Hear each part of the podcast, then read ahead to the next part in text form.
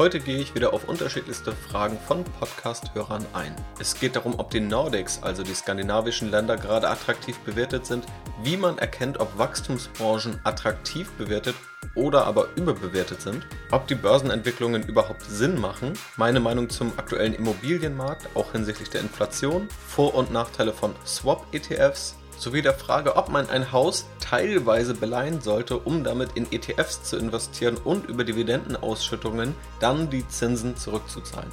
Außerdem werfe ich einmal einen kurzen Blick auf den Markt. In diesem Sinne, viel Spaß!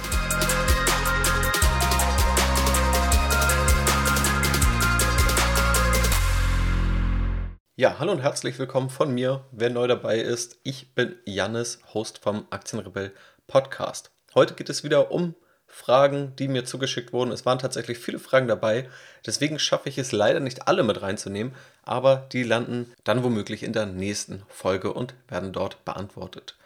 Zu Beginn möchte ich einmal einen kurzen Blick auf den Markt werfen. Was sehen wir dort gerade? Ganz wichtig natürlich, hier soll es jetzt nicht darum gehen, irgendwelche Marktprognosen aufzustellen, sondern eher zu verstehen, was eigentlich gerade passiert und das auch irgendwo einordnen zu können. Und wenn man irgendwo irgendwelche Chancen sieht, kann man sie natürlich auch gerne nach eigener Prüfung wahrnehmen. Das kann ich aber nicht für dich als Hörer entscheiden. Das musst du natürlich am Ende immer selber prüfen und da Chancen und Risiken abwägen.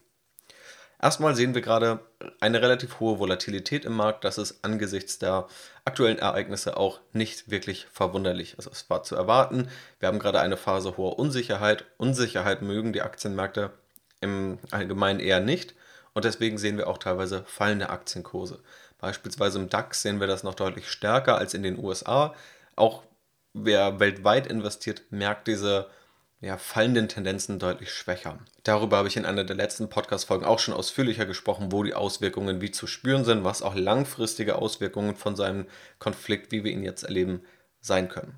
Es wurden aber auch abseits davon ziemlich viele Segmente abgestraft, aber vor allem auch das Segment der Wachstumsaktien. Also im Grunde alles, was in der Corona-Pandemie stark gestiegen ist, ist irgendwie gefallen. Es gibt kaum eine Aktie, die sich wirklich auf dem Allzeithoch gehalten hat. Die besten Aktien sind vielleicht nur 15% oder nur 30% gefallen. Viele sind 50, 60, 70 bis zu 80% gefallen. Nicht unbedingt, weil sie sich fundamental schlecht entwickelt haben.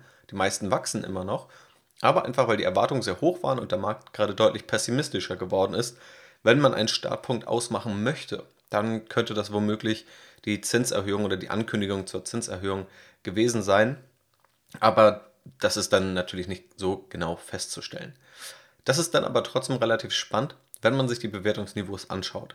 Wer so 2021 mich oder auch meine Meinung vielleicht zu Aktien verfolgt hat, der wird gemerkt haben, auch auf Strategy Invest, da gab es jetzt nicht so viele Aktien, wo man gesagt hat, wow, die sind ja völlig unterbewertet, da geht man jetzt rein. Auch wenn ich weiß, dass andernorts noch sehr viel in Tech-Aktien, in Wachstumswerte investiert wurde, auch die großen Fonds, äh, sei es mal in Deutschland ein relativ neu aufgelegter 10x DNA-Fonds von Frank Thelen oder auch ARK-Fonds in den USA, die haben genau da massive Zuflüsse bekommen. Also dann, wenn diese Aktien am höchsten standen. Und ich habe mir viele Aktien dort angeschaut und kam nicht darauf, wie da jetzt die positivsten Renditeerwartungen rausspringen. Das heißt überhaupt nicht, dass man das irgendwie timen könnte, aber die Kurse sind tatsächlich zurückgegangen und heute sehe ich, als jemand, der irgendwie die letzten, zumindest das letzte Jahr, relativ skeptisch war bei vielen Aktien, wieder viele Aktien fair bewertet. Also ich glaube, da hat sich vieles angeglichen, vieles normalisiert. Vielleicht sind auch einige Aktien zu stark gefallen. Wie gesagt, wir sprechen über Aktien, die sich fundamental kaum verändert haben, die teilweise jetzt 50 oder 70 Prozent niedriger notieren. Um auch mal konkrete Beispiele zu nennen. Ganz wichtig, keine Anlageberatung, sondern es soll einfach nur diesen Punkt verdeutlichen, wie sich Bewertungsniveaus normalisiert haben.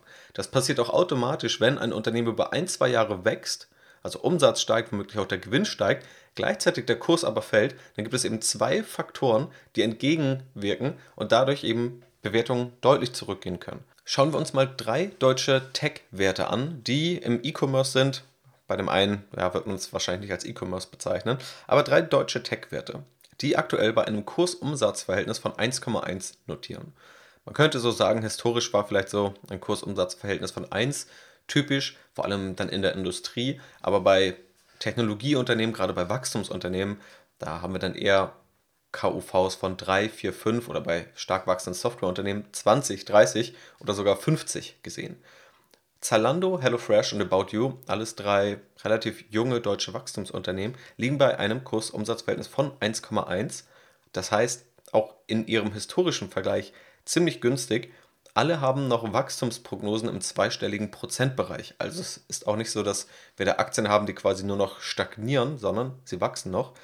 Sie sind natürlich noch nicht hochprofitabel, beziehungsweise die Profitabilität schwankt, aber sie sind entweder profitabel oder relativ nah dran und es ist absehbar, dass diese profitabel werden können. Also es gibt natürlich immer noch Risiken, aber auch das muss man hiermit berücksichtigen. Alle drei haben jetzt aber auch nicht die Gewinnmargen von Softwareunternehmen, die dann vielleicht ein Kursumsatzverhältnis von ja, von mir aus 10 oder 20 oder 30, wie bei typischen Softwareunternehmen, gerechtfertigt hätten.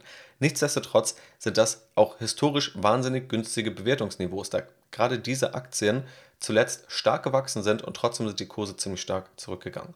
Und wenn wir auch mal in die USA schauen, dann sehen wir tatsächlich auch hier ein E-Commerce-Software-Unternehmen und zwar Shopify. Shopify stellt Shop-Software her und mittlerweile auch vieles drumherum. Und wenn wir uns nun zurückversetzen, nehmen wir mal an, wir sind so im Januar 2020, wir haben vielleicht schon mal was von diesem Coronavirus gehört, aber damals hat das noch keiner oder kaum jemand so richtig ernst genommen. Und man würde sagen, Shopify erlebt die zwei besten Jahre der Unternehmensgeschichte. Alle müssen irgendwie auf E-Commerce umstellen, stationäre Läden werden geschlossen, das Online-Bestellvolumen steigt massiv. Dann hätte wahrscheinlich jeder gesagt, okay, unter diesen Voraussetzungen, wenn ich das wüsste, wenn ich diese Glaskugel habe, dann kaufe ich die Shopify-Aktie. Und Shopify ist tatsächlich danach auch im Aktienkurs sehr stark gestiegen, aber ist jetzt wieder zurückgekehrt auf den Kurs vor der Pandemie. Das heißt, jemand, der das gewusst hätte und der investiert hätte, der hätte tatsächlich 0% Rendite bis heute erzielt, weil die Aktie gerade eben um 65% in wenigen Monaten gefallen ist.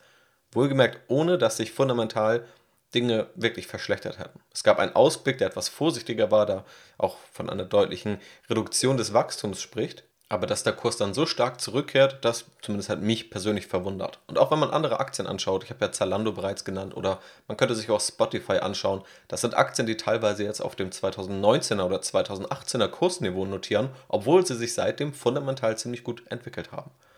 Klar ist natürlich, an der Börse wird immer die Zukunft gehandelt und auch Zinserwartungen, Inflationserwartungen spielen da eine Rolle. Aber in meinen Augen ist der Markt heute nochmal deutlich attraktiver zum Investieren, wenn natürlich auch etwas riskanter gerade, mit etwas mehr Unsicherheit verbunden. Das fühlt sich vielleicht nicht so gut an, aber wenn es sich besser anfühlt, wenn die Unsicherheit weg ist, dann werden die Kurse unter Garantie auch höher stehen. So funktioniert die Aktienlogik bzw. die Logik hinter den Aktienkursen nun mal. Okay, damit steigen wir jetzt mal ins QA ein und ich starte direkt mit der ersten Frage die mir per Instagram zugeschickt wurde. Lieber Janis, vielen Dank für deine tollen Inhalte und vor allem den fundierten Podcast, den ich seit vielen Monaten höre. Mir gefällt besonders deine kritische, ehrliche und transparente Vorgehensweise und dass du einem ständig mögliche Fallstrecke aufzeigst. Nachdem es zuletzt auch viel um Einzelaktien ging, habe ich zwei ETF-Fragen, insbesondere in der aktuellen Marktphase. Hier noch eine Ergänzung von mir. Diese Frage wurde vor dem Ausbrechen des Ukraine-Russland-Konflikts gestellt. Erstens, Teilweise hört man, dass der europäische Markt günstiger als der US-amerikanische bewertet sei und deswegen eine Beimischung auch zur regionalen Diversifikation empfehlenswert ist. Wie sieht es denn mit dem skandinavischen Markt aus? Die Länder scheinen wirtschaftlich, strukturell und auch unter anderen Aspekten besser aufgestellt zu sein als europäische, sind bei vielen Indizes Bildung, Infrastruktur, Lebensqualität gut dabei. Auch langfristig könnten sie in Anbetracht des Klimawandels geografisch günstig gelegen sein. Trotzdem sind die Unternehmen, wenn ich richtig sehe, gemessen am MSCI Nordic, nicht übermäßig bewertet und gut gestreut. Der Index ist zuletzt auch gefallen. Siehst du hier einen Einstieg oder eine Beimischung als empfehlenswert? Wie siehst du dies im Vergleich zu MSCI Europe? Eine sehr spannende Frage. Dazu muss ich vorab sagen, ich bin jetzt nicht der Nordics-Profi, der sich jetzt in Skandinavien enorm gut auskennt. Ich kann aber auch aus der Vogelperspektive mal auf diese Indizes schauen und da gibt es, denke ich, schon einige interessante Punkte. Was man vielleicht noch beachten muss, bei allen Vorteilen, äh, die skandinavische Länder sicherlich bieten, dass dort auch die Abgabenlast eher überdurchschnittlich ist. Das kann man persönlich auch gut finden, wenn man denkt, da werden auch sinnvolle Dinge mitfinanziert. Aber für Unternehmen oder auch Unternehmensgründung kann es natürlich auch schwierig sein.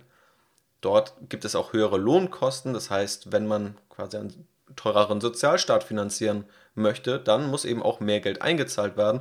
Und wer dann am Ende dort ein Gehalt bekommt und weiß, da wird eben viel von abgeführt an den Staat oder in die Sozialkasse, der fordert eben höhere Gehälter. Also wir haben höhere Lohnkosten, auch deshalb in diesen Ländern, was es natürlich für einige Unternehmen schwieriger macht, konkurrenzfähig zu sein, wenn man selbst sehr hohe Lohnkosten hat, aber dann vielleicht mit südlichen Teilen Europas konkurriert, die deutlich günstiger Produkte anbieten können. Also das sind dann quasi die beiden Seiten der Medaille, die gerade für Unternehmen nochmal relevant sind, die zentral auch auf ja, Löhne angewiesen sind oder auf Mitarbeiter angewiesen sind und wo Lohnkosten einen zentralen Bestandteil ausmachen. Tatsächlich sind die Nordics gerade günstiger bewertet. Der MSCI Nordic Countries Index liegt bei einem Kursgewinnverhältnis von knapp 14, einem erwarteten Kursgewinnverhältnis von knapp 17. Wenn wir auf den MSCI World schauen, dann sind wir da bei einem Kursgewinnverhältnis von 20 und einem erwarteten Kursgewinnverhältnis von 17,4. Der MSCI Europe liegt bei einem KGV von 16 und einem erwarteten KGV von 14. Und hier lassen sich jetzt schon einige spannende Dinge beobachten. Nach dem Kursgewinnverhältnis, also den Gewinn der letzten zwölf Monate, sind diese Nordics tatsächlich günstiger. Wenn wir uns aber das erwartete Kursgewinnverhältnis, also mit den Gewinnerwartungen des nächsten Jahres anschauen, dann liegen die Nordics bei knapp 17, der MSCI World mit einem riesen US-Anteil bei 17,4, also nur minimal darüber, und der MSCI Europe schon bei 14, also mit den Gewinnerwartungen deutlich unter dem Kursgewinnverhältnis, das Europa hat. Also wenn man sich das erwartete Kursgewinnverhältnis anschaut, dann sind die Nordics teurer als Europa und ähnlich teuer wie der MSCI World. Und wir sehen daraus auch aus diesem Verhältnis, dass für die Nordics rückläufige Gewinne vorausgesagt werden, beziehungsweise für die Unternehmen, die in diesem Index dann landen. Das sind 85 an der Zahl. Entscheidend ist auch hier der Sektormix. In den Nordics dominieren Sektoren, die eher noch günstiger bewertet sind oder die auch etwas pessimistischer bewertet sind. Beides geht Hand in Hand. Zum Beispiel das Segment oder der Sektor Industrials, also die Industrieunternehmen machen 27% am Index aus der Healthcare-Bereich macht 19% aus und der Finanzsektor 18%. Dann haben wir noch Materials, also alles rund um Rohstoff und Verarbeitung mit knapp 8%. Und erst dann mit knapp 7% kommt beispielsweise der Sektor Information Technology, also alles Richtung IT, Richtung wirklich ein Technologieunternehmen.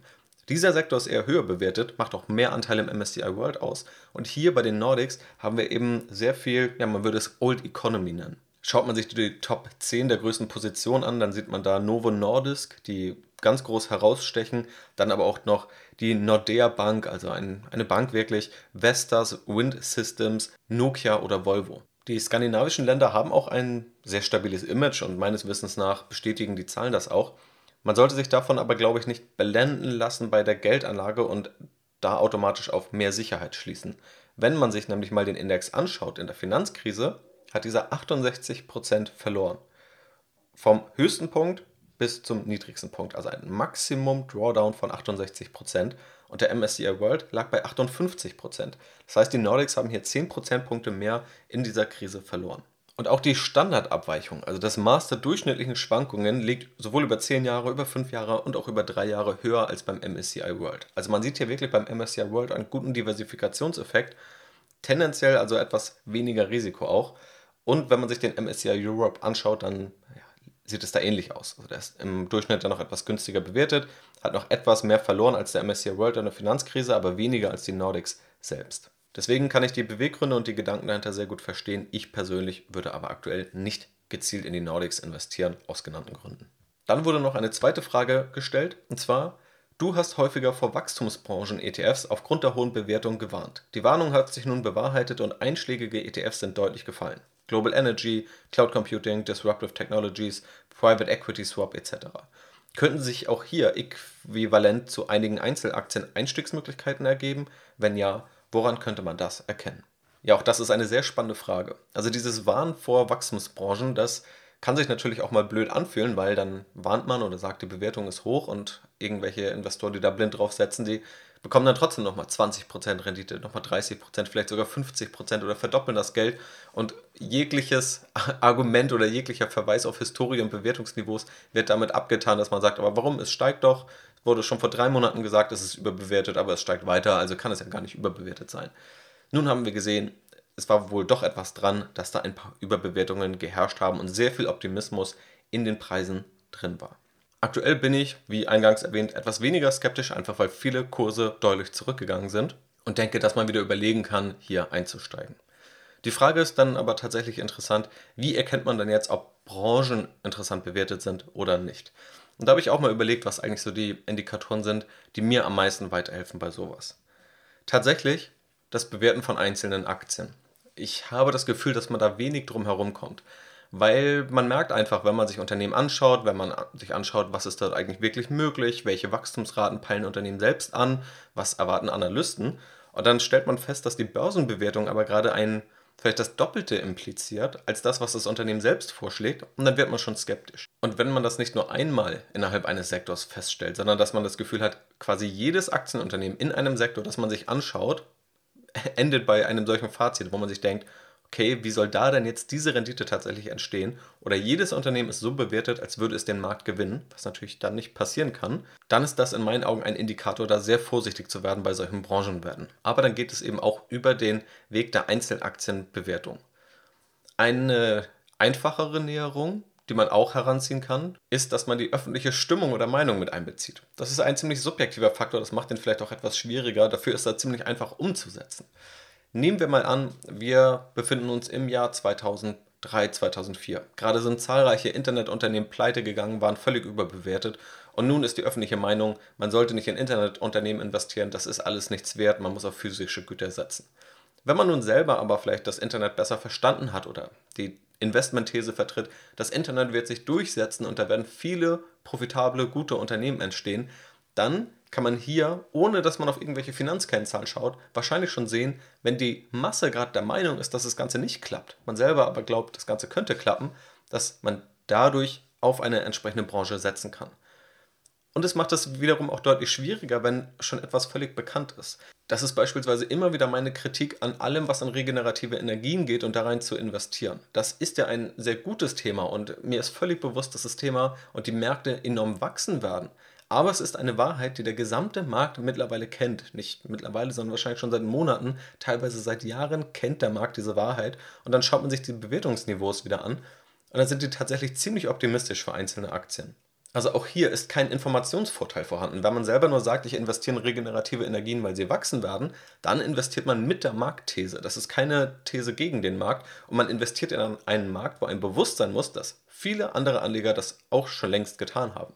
Also dieser Abgleich der Stimmung, der kann dann bei Wachstumsbranchen erfolgen, auch bei einzelnen Aktien. Apple ist auch mal ziemlich aus der Mode gekommen, Microsoft auch. Und wenn man dann sieht, okay, keiner will gerade in Apple investieren, keiner in Microsoft, die werden in neun von zehn Beiträgen nur niedergeschrieben und man selber ist vielleicht relativ optimistisch, dann würde ich auch hier sagen, wahrscheinlich ohne genaueren Blick in die Finanzkennzahlen kann das schon eine interessante These sein. Und ansonsten als womöglich dritter Weg Bewertungskennzahlen, also sich anzuschauen, wie im Nordics-Beispiel, wie sind da unterschiedliche Bewertungskennzahlen, KGV, erwartetes KGV, je nach Branche noch Kurs-Buchwert-Verhältnis, vielleicht auch Kurs-Cashflow-Verhältnis. Also mal zu schauen, wie ist der Markt eigentlich gerade bewertet. Und wenn man da enorm hohe KGVs hat oder fast nur Unternehmen, die noch gar keine Gewinne machen, dann sollte man da auch eher vorsichtiger sein oder zumindest nochmal genauer reinschauen und sich allgemein nochmal das Marktwachstum anschauen. Also kann dieser Markt, wenn er höhere Bewertungen hat, überhaupt realistisch da reinwachsen? Was man bei Wachstumsbranchen einfach nie vergessen darf, ist, dass sie eben auch oft teurer bewertet sind,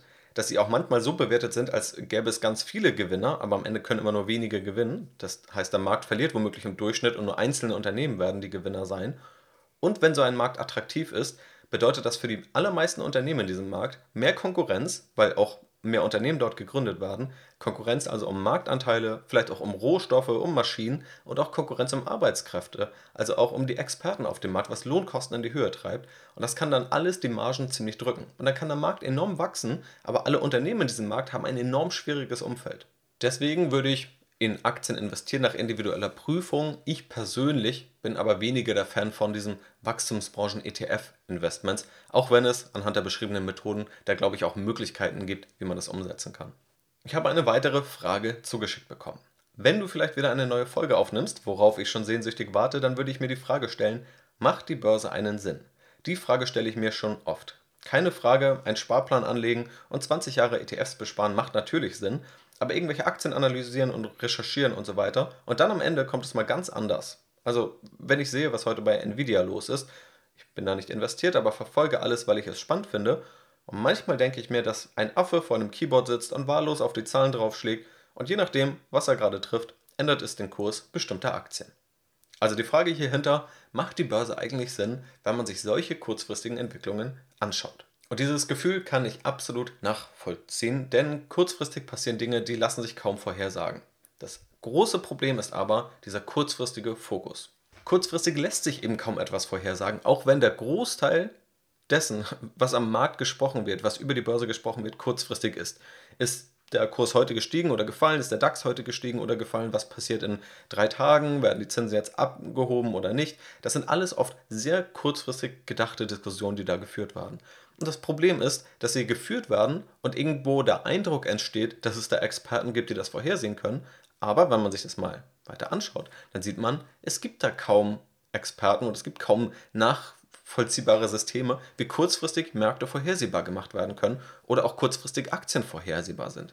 Und deswegen kann es auch passieren, dass man eine Aktie analysiert, man auch richtig liegt, aber die Aktie mal 10% fällt oder sie auch 30% fällt. Wenn die Investmentthese langfristig ist, dann kann sie eben auch langfristig aufgehen. Ziemlich spannend und in meinen Augen auch lehrreich dazu ist ein Gleichnis, das Warren Buffett 1987, also vor etwa 35 Jahren aufgestellt hat und wo er Mr. Market etabliert hat.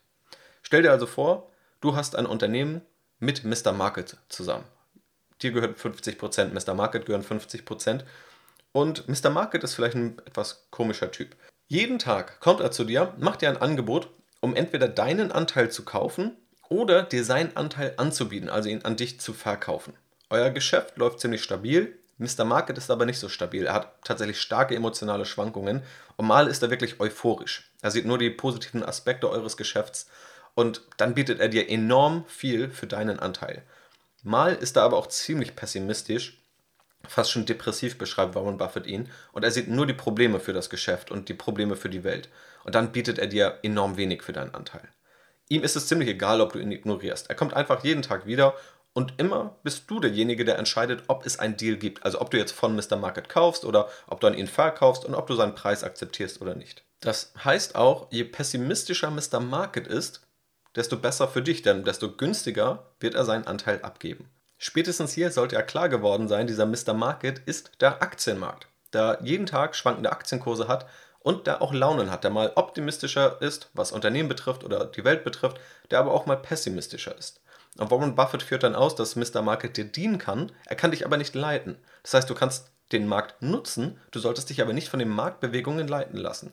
Du darfst auch nicht blind seiner Meinung verfallen, das setzt dann aber voraus, dass du dein Geschäft besser verstehst und es besser bewertest, als Mr. Market es tut. Warren Buffett hat darin auch geschrieben, ein Investor wird gewinnen, indem er gutes Beurteilen von Unternehmen mit der Fähigkeit, seine Gedanken und sein Verhalten von den enorm ansteckenden Emotionen der Börse zu lösen, kombiniert.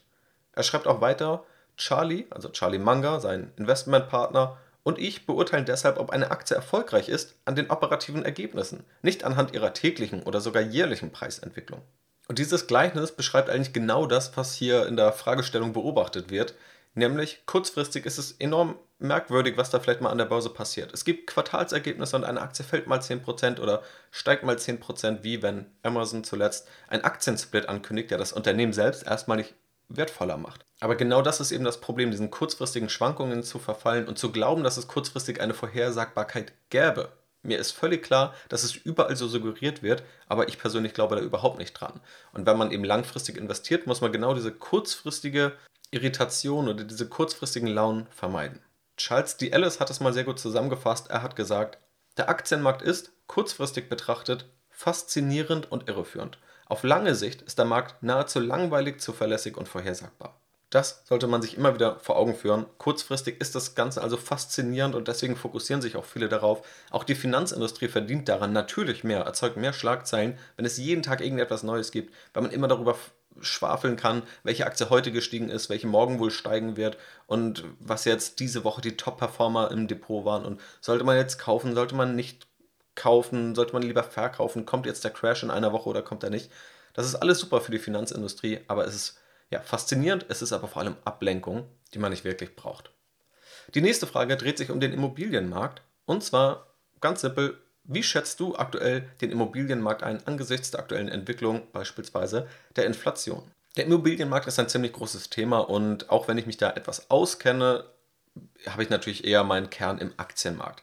Wenn ich jetzt aber auch mal sozusagen mit grundlegendem ökonomischen Verständnis auf den Immobilienmarkt schaue, dann bin ich schon etwas skeptischer geworden über die letzten Monate.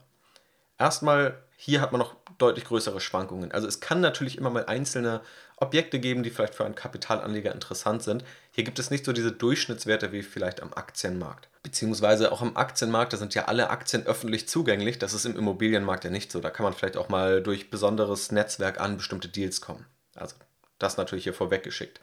Aber grundlegend, wenn man sich jetzt mal auf der Makroebene in den durchschnittlichen Zahlen die Bewegungen anschaut, dann sehen wir, dass die Zinsen gerade für Immobilienkredite oder allgemein für Kredite über die letzten Monate gestiegen sind. Sie sind etwa wieder auf dem Niveau von vor fünf Jahren oder auch auf dem Niveau von vor sechs bis sieben Jahren. Das heißt, wir sind immer noch im langfristigen Durchschnitt auf einem niedrigen Zinsniveau, das muss man natürlich klar sagen, aber wir sind auch nicht mehr auf diesem 0% Zins oder wo man dann vielleicht Immobilienkredite für unter 1% vergeben wurden. Das scheint jetzt seltener der Fall zu sein.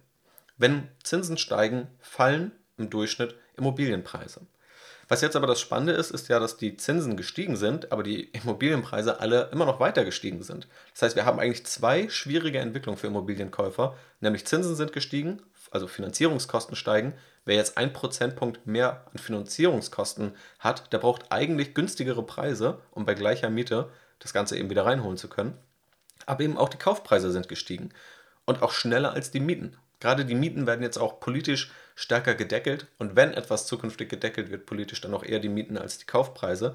Also auch da wäre ich etwas skeptisch. Jetzt haben wir noch diesen inflationären Effekt, der einerseits für kreditfinanzierte Immobilienkäufe gut sein kann, denn wenn erstmal alle Preise steigen, auch von Immobilien, der Kredit aber nicht weiter steigt, dann wird ja der Kredit real entwertet. Also eine positive Wirkung für Schuldner letztendlich.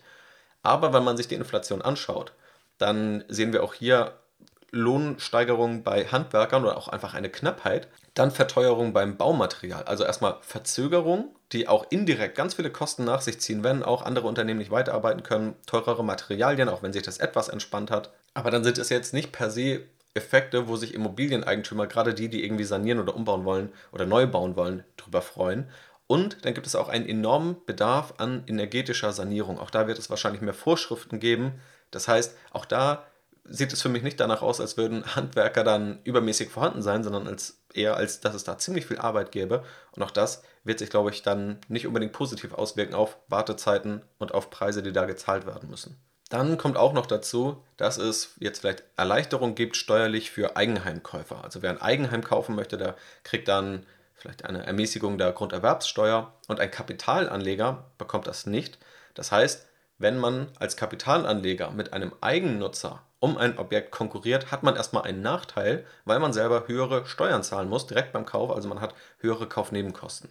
Das macht mich in Summe gerade eher skeptisch. Klar, wer sich auskennt in dem Markt, wer ein Netzwerk hat, äh, wer da vielleicht auch selber noch mehr Expertise mitbringt, der wird vielleicht noch fündig. Wer jetzt einfach nur blind auf dem Immobilienmarkt irgendetwas für die Kapitalanlage kauft, da wäre ich persönlich eher skeptisch, dass das heute noch das attraktivste Investment ist. Die vorletzte Frage dreht sich um das Thema Swap-ETFs. Gunnar schreibt, Hi und erstmal dickes Danke für deinen Podcast. Hab mitbekommen, dass eine QA-Folge ansteht. Mich würde interessieren, welche Vor- und Nachteile haben Swap-ETFs im Gegensatz zu regulären ETFs? Ja, auch eine häufig gestellte Frage, tatsächlich auch eine, die historisch bedingt immer etwas anders beantwortet wurde. Ganz ausführlich gehe ich da in der Academy darauf ein, dass letztendlich, wenn du einmal verstehen willst, wie du von Null an dein ETF-Depot aufbaust und auch tatsächlich Aktien und Aktienmärkte und die Gesetze der Aktienmärkte verstehen möchtest, ziemlich umfassend. Den Link findest du in der Podcast-Beschreibung. Da ist auch das ganz große Thema, aber um hier mal die wichtigsten Punkte herauszugreifen. Ein Swap-ETF, also ein synthetisch replizierender ETF, nimmt quasi eine synthetische Abbildung eines Indexes vor. Also wenn man jetzt synthetisch oder über einen synthetischen ETF in den MSCI World investiert, dann bekommt dieser die Indexrendite vom Swap-Partner gezahlt, investiert gar nicht unbedingt selbst in die Aktien, die im MSCI World enthalten sind. Das macht ein physisch replizierender ETF. Der investiert also tatsächlich in diese Aktien, auch wenn es da nochmal leichte Unterschiede gibt. Aber das ist hier das, der wichtigste Unterschied, den man verstehen muss. Einmal dieses ja, synthetische Konstrukt und einmal das physische Konstrukt. Wenn man sich jetzt fragt, okay, aber warum sollte man denn überhaupt dieses komische synthetische ETF-Konstrukt wählen, dann hat es einen Vorteil, und zwar kann es Kostenvorteile geben, wenn man in Märkte investieren möchte, die nicht so liquide sind, wo vielleicht auch ein ETF da enorme Bewegungen auslösen würde oder nur unter sehr hohen Kosten in ein gewisses Nischensegment investieren könnte, dann kann ein Swap-ETF deutlich günstiger sein als ein physisch replizierender ETF. Aber jetzt in den letzten Jahren sind auch Swap-ETFs immer seltener geworden. Das heißt, in den meisten ETFs, gerade bei den Standard-ETFs, bei den großen ETFs, findet man auch physische. Historisch waren synthetische ETFs noch deshalb interessant, weil es da Steuervorteile gab. Also da gab es sozusagen den Vorteil, wenn man in ausländische, tesorierende, synthetische ETFs investiert hat, dass die Dividende da nicht versteuert werden musste, weil alles einfach nur als Indexrendite, als Wertsteigerung gezählt wurde. Und sie waren auch steuereinfach. Da gab es noch tatsächlich größere Unterschiede. Es wurde alles deutlich angeglichen und vereinfacht über die letzten Jahre. So ein Swap, der hat dann noch Absicherungsmechanismen im Hintergrund. Das heißt, das Konstrukt klingt etwas abenteuerlicher, als es ist. Also da gibt es tatsächlich auch dann Warenkörbe an hochliquiden Aktien, die hinterlegt werden, die teilweise auch den Fondswert übersteigen. Das heißt, dann wird beispielsweise mit 105% des Fondswerts das Ganze besichert, damit auch wenn der Swap-Partner ausfällt, da keine Risiken entstehen. Kann man nie komplett ausschließen, aber da gibt es gute Sicherungsmechanismen. Zumindest sind mir da auch keine Ausfälle über die letzten Jahre oder Jahrzehnte bekannt. Und man muss auch dazu sagen, auch physisch replizierende ETFs haben noch Wege, um ihre Rendite aufzubessern, beispielsweise die Wertpapierleihe. Also da geht man auch wieder ein Konstrukt ein, das Risiken, wenn auch eher in geringerem Umfang, in meinen Augen bietet. Aber das sollte man zumindest einmal gehört haben. Und ich glaube, wenn man das versteht, weil oft ist dieser Vergleich dann einfach nur, synthetischer ETF ist böse, physisch replizierender ist gut. Wenn man dann aber versteht, dass auch physisch replizierende ETFs eine Wertpapierleihe machen und dass auch synthetische ETFs tatsächlich meistens ziemlich gut besichert sind, dann gleicht sich das deutlich an. Ich habe da also eine leichte Präferenz zu den physisch replizierenden ETFs. Wenn ich einen nehmen kann mit gleichem oder vielleicht auch besserem Kostenprofil, würde ich diesen vorziehen. Aber wenn ich unbedingt irgendwo investieren möchte, dann wird es jetzt bei mir persönlich nicht daran scheitern, auch einen synthetischen ETF zu nehmen. Und die letzte Frage für heute, tatsächlich aber eine ziemlich spannende, lautet, ein Versicherungsmakler hat mir und meinen Eltern vorgeschlagen, das im Besitz stehende Elternhaus, für welches meine Eltern noch einen Kredit abbezahlen, abzukaufen. Hierfür soll ich einen Kredit aufnehmen für 150.000 Euro. Das Geld, was meine Eltern bekommen, legen sie in ETFs an und bekommen dafür rund 3% Dividende, welche den Kredit abbezahlen. Für den Kredit zahlen sie ca. 2%. Ist das ein gutes Angebot oder gibt es Dinge, auf die man noch achten muss? Die Frage ist deshalb spannend, weil sie enorm komplex ist und weil hier natürlich einige typische Alarmglocken angehen, weil wir hier im Grunde über einen kreditfinanzierten Aktienkauf sprechen. Er ist jetzt aber nicht so kreditfinanziert, wie es vielleicht im Buche steht. Trotzdem hier natürlich Disclaimer, man berührt hier viele Punkte, man kann das noch steuerlich betrachten. Es gibt nochmal individuelle Finanzierungskonditionen, also wie lang, zu welchen Konditionen wird finanziert. Von all dem habe ich wenig Ahnung und kenne hier die Details nicht. Deswegen ist es natürlich nur eine vage Draufsicht und immer der Disclaimer, das ist ein komplexeres Konstrukt, was allein dadurch immer irgendwelche Risiken birgt. Und wenn man darauf keine Lust hat oder sich dort gar nicht auskennt, dann würde ich da sehr, sehr vorsichtig sein. Also das ja als Disclaimer. Trotzdem kann ich die Frage sehr gut verstehen und möchte mich natürlich auch versuchen, dem irgendwie zu nähern. Der typische kreditfinanzierte Aktienkauf würde so aussehen, dass man zur Bank geht, sich 10.000 Euro nimmt und alles in Aktien steckt. Hier haben wir natürlich auch einen kreditfinanzierten Aktienkauf, aber noch mit ein paar abschwächenden Details. Zum einen soll hier nicht einfach in Aktien investiert werden, sondern breit gestreut in ETFs. Das nimmt da schon mal etwas Risiko raus. Gleichzeitig sollen hier Dividendenausschüttungen genutzt werden, hier ist dann von 3% die Rede, die zur Rückzahlung genutzt werden können. Auch das ist erstmal ein positiver Aspekt. Und es gibt eine Sicherheit, die hier hinterlegt ist. Auch das ist natürlich ein großer Faktor. Es ist nicht so, dass ein Kredit aufgenommen wird und die Sicherheit ist das Aktiendepot, sondern die Sicherheit ist hier natürlich das Haus. Von den Zahlen sieht es dann erstmal recht gut aus. Also 3% Dividendenrendite sind tatsächlich realistisch und haben auch noch Puffer zu den 2% Zinsen. Dann muss man natürlich aber auch bei der Dividendenrendite einschränken. Angenommen, die Kurse halbieren sich, oder angenommen, die Unternehmensgewinne halbieren sich auch und auch die Dividenden halbieren sich, dann landen wir vom aktuellen Niveau gerechnet nicht bei 3% Dividendenrendite, sondern 1,5% Dividendenrendite. Das heißt, wenn wir hier sagen, wir kalkulieren mit 2% Zinsen, gibt es hier ein Gap von 0,5% Zinsen, das man selbst zahlen muss, das nicht durch die ETF-Anlage reinkommt. Wenn wir uns hier mal die absoluten Zahlen anschauen, dann sehen wir aber auch, das sind jetzt wahrscheinlich nicht die riesigen Beträge, an denen das dann scheitern wird. Wenn wir sagen, hier gilt es, eine Differenz von 0,5% oder auch 1% auszugleichen, dann sind ja 1% von 150.000 Euro 1500 Euro, also etwas mehr als 100 Euro im Monat. Es ist jetzt also nicht so, dass man vielleicht wie sonst bei Immobilien und Kreditfinanzierung, dass wir hier monatliche Abträge von 1000 oder 2000 Euro haben, sondern wir reden hier über 100 Euro oder 100 Euro und ein paar zerquetschte, die es dann bedeuten würde, selber aufzubringen, wenn es mal einen Aktiencrash gibt und diese Dividenden doch nicht wie geplant eintrudeln. Hier kann man für sich selber abschätzen, ob das möglich ist, so etwas dann zu tragen. Neben den Kreditzinsen muss natürlich auch die Tilgung gezahlt werden, also die Rückzahlung des Kredits. Das ist dann aber erstmal eigener Vermögensaufbau. Und man muss ja hier sagen, wenn wir jetzt mal alle Parteien als eine gemeinsame wirtschaftliche Einheit verstehen, dann muss ja jetzt auch schon ein Kredit getilgt werden und er muss dann auch getilgt werden. Das heißt, das ist jetzt quasi plus minus null. Man muss es natürlich nur mitdenken. Man muss da nicht nur den Zins zahlen, sondern auch die Tilgung. Aber beides muss eben, so wie hier zumindest beschrieben, auch jetzt schon gezahlt werden. Typischerweise entstehen auch noch Risiken, wenn dann nicht nur der Aktienmarkt fällt, sondern auch der Immobilienmarkt und dann vielleicht eine Folgefinanzierung ansteht. Also das könnte dann sozusagen das Worst-Case-Szenario sein. Der Aktienmarkt fällt, es gibt weniger Dividende. Auf der anderen Seite läuft vielleicht eine Kreditfinanzierung aus, es muss eine Folgefinanzierung stattfinden. Vielleicht sind Zinsen gestiegen, Hauspreise gefallen und auf einmal wird die Finanzierung teurer und alles, was in den Aktienmarkt investiert wurde, ist deutlich weniger wert. Das Risiko klingt auch wenn ich hier die Details nicht kenne, für mich etwas geringer, da ich mal davon ausgehe, dass das Haus selber deutlich mehr wert ist als die 150.000 Euro, also die Sicherheit, die Kreditsumme deutlich übersteigt und dass diese 150.000 Euro wahrscheinlich auch kein ewig langer Kredit sein werden, wo sich jetzt auch Zinsschwankungen nicht so stark auswirken würden, wie wenn man hier vielleicht eine Null dranhängt. Auch das kann ja bei Einfamilienhäusern durchaus sein, dass da Marktwerte im Millionenbereich liegen, ist in Großstädten auch gar nicht unüblich. Das heißt, das sind dann natürlich nochmal ganz andere Finanzierungsbedingungen und ganz andere Risiken, die man sich dem aussetzt. Deswegen auch ganz wichtig, das zu betonen. In diesem Beispiel klingt es von den Zahlen, muss man natürlich individuell prüfen, für mich erstmal realistisch und machbar, dieses Vorhaben. Das lässt sich aber nicht einfach blind auf jede Immobilie, auf jede Kreditfinanzierung übertragen, sondern da gibt es eben ganz viele Faktoren, wie stark verschuldet man sich, wie viel muss man monatlich beisteuern, wenn mal Dinge schief laufen. All das gilt es da zu beachten.